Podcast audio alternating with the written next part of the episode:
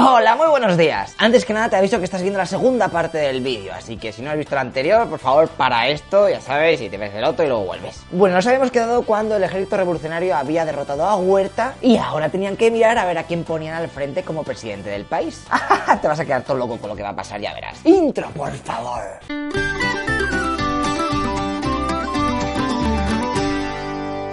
A ver, ahora que han echado al tío este, los revolucionarios están un poco, uy, uy, uy, un poco nerviosos, ¿sabes? Porque no saben quién va a ser el nuevo presidente y vaya. Así que Carranza ha mandado a uno de sus generales amigos, Álvaro Obregón, para que vaya a hablar con Pancho Villa. Pero a su vez, el Obregón este está organizando un ataque sorpresa a Villa y sus tropas. Lo que pasa que Pancho le descubre y lo manda a fusilar. Aunque al final no lo mata porque sus colegas le convencen para que no sea tan duro, tío. Estás aquí, relaja el chichi. Así que Pancho Villa obliga a Obregón a firmar un pacto con sus condiciones y le dejan que se marche. A los dos días, Villa recibe un telegrama de Carranza diciendo: Oye, tío, que Obregón ya me ha dicho lo que ha ocurrido, que sepas que pasamos olímpicamente de tus condiciones. Te odiamos, maldito bigotudo. Pero vamos a ver qué pasa a esta gente con que eres el presidente de México. Eso estará ahí motivado. Esto es como Saruman ahí que los tiene ahí controlados o algo. No tiene nada. Tranqui, que con las semanas la situación se relaja y Carranza decide que ya vale de tonterías. Hay que tener una reunión todos los revolucionarios y arreglar esto de una vez por todas. Así que se organiza en noviembre de 1914 la Convención de Aguascalientes, en donde van los jefazos Emiliano Zapata, Pancho Villa y Carranza. Allí hay una tensión que flipas, pero se acuerda que van a poner como presidente a Eulalio Gutiérrez Ortiz. ¡Yish! No sabes el cabreo que se acaba de pillar Carranza porque él quería ser jefazo. Lo único que se había conseguido con esta super meeting es que Villa y Zapata se aliasen contra Carranza y que este no reconociese al nuevo presidente que han elegido entre todos. Por lo que a finales de ese mismo año, los ejércitos de Zapata, que en verdad estoy diciendo todo el rato Chapata, lo estoy cortando, eh,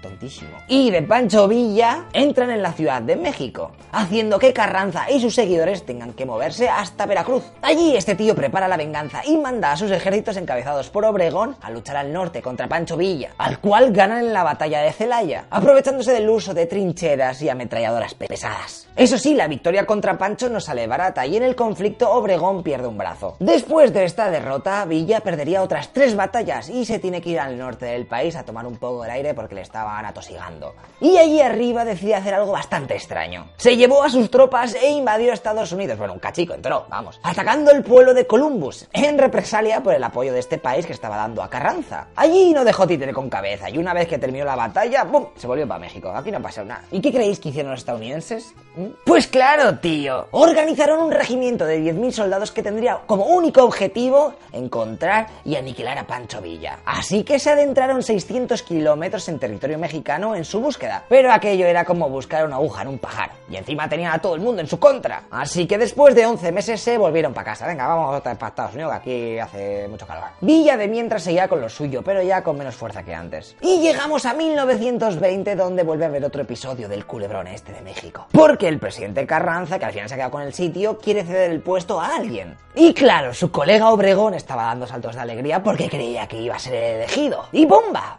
Pilla otro. Así que la teníamos de nuevo liada, porque Obregón se levanta armas contra su friend. Tanto se lía que Carranza tiene que pillar de nuevo todo su gobierno y llevárselo a Veracruz. Lo que pasa que antes de llegar a su destino será asesinado. Y es que uno de sus generales le traicionó y una noche aprovechó para tirotear a saco la choza en la que estaba durmiendo el expresidente, bueno, el presidente en ese momento. Así que se pone como nuevo presidente a Adolfo de la Huerta, que este es un poquito más pacífico, por lo que intenta negociar la rendición de Pancho Villa y al final, fíjate tú, llegar a un acuerdo. Pancho Villa acepta terminar la guerra contra el gobierno a cambio de una hacienda que le regalaron por los servicios prestados durante la revolución. Anda, mira qué bien, ya se puede retirar ahí, ser feliz, tener hijos, lo que sea. No, no le va a durar mucho el relax, porque a los pocos días nombraron un nuevo presidente, ya que no sabes quién es. Pues nuestro querido Obregón, el que había perdido un brazo mientras ganaba a Villa cinco años atrás. Te lo digo, esto es mejor que cualquier guion del cine actual, pero vamos, este nuevo jefazo no tarda en mandar a asesinar a Pancho Villa, pero que no se note mucho que él está detrás de toda la operación. Así que tres años después, en 1923, pasó lo siguiente. Un grupo de siete tiradores se apostaron en la calle por la que sabían que pasaría Villa montado en su automóvil, porque ya le tenían fichado. Justamente ese día, Pancho solo llevaba tres guardaespaldas, algo poco común, pero eh, te dirían unos cuantos más. El coche pasó al lado de un vendedor de calabazas al que solía visitar Villa. El comerciante gritó ¡Viva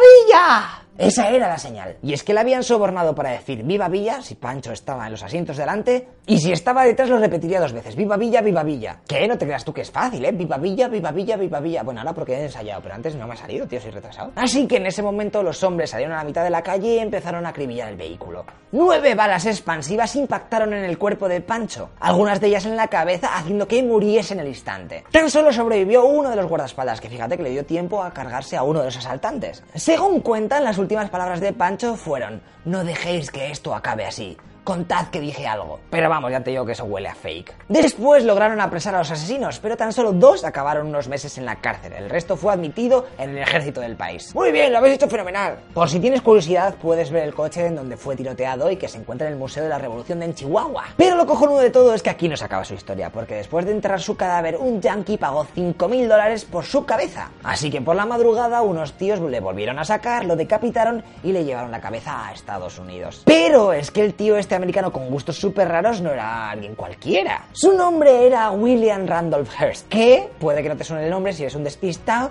pero si te digo que es en el que se basa la película de Ciudadano Kane de Orson Welles, ¿qué? ¿Eh?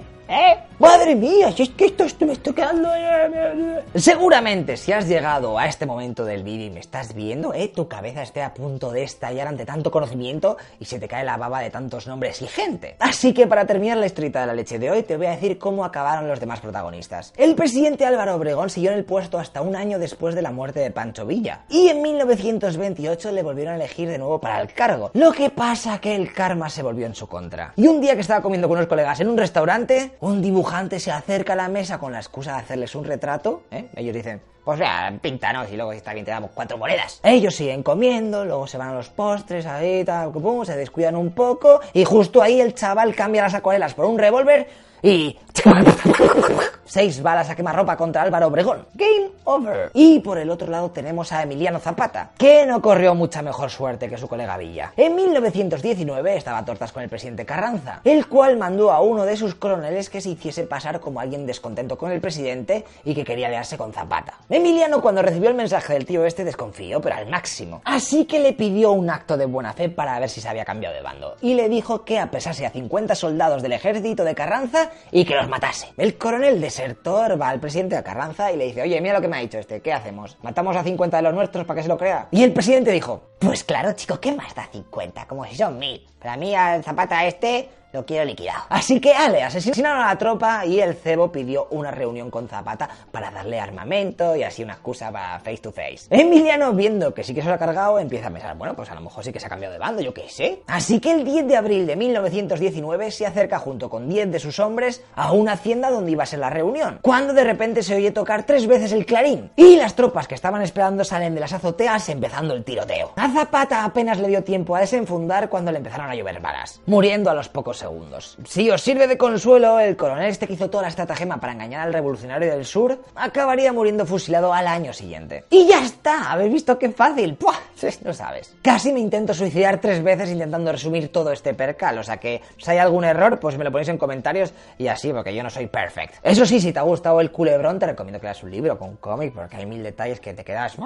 Venga, va, ya vale de hablar de este tema. Ahora toca uno que hace tiempo vi en un vídeo de un guiri y me resultó bastante curioso, así que lo voy a hacer yo a mi manera y metiendo más datos de curiosidades y tal, porque el tío ese era un soso. Parecía la voz del GPS. A ver, España vale que ya no es lo que era, ¿sabes? Hemos perdido todas las cosas guays que teníamos por ahí around the world. Pero, tío, aún existen píxeles en el mapa que están bajo nuestra soberanía. Y en la próxima historieta de la leche te los voy a mostrar. Así que comparte este vídeo con tu perro, lo que sea, das un like o, o yo qué sé, no te metes en Patreon y nos apoyas o un tweet. ¿Qué más cosas hay? Un Instagram, no sé qué es eso. O un, eh, un 20, que ya lo quitaron. Bueno, no sé, estoy muy desfasado. Soy un old school, my friend. Bueno, haced lo que queráis, os tomáis una cerveza a mi salud. Whatever. Nos vemos en dos días, tío. Hasta luego, loco Pixas.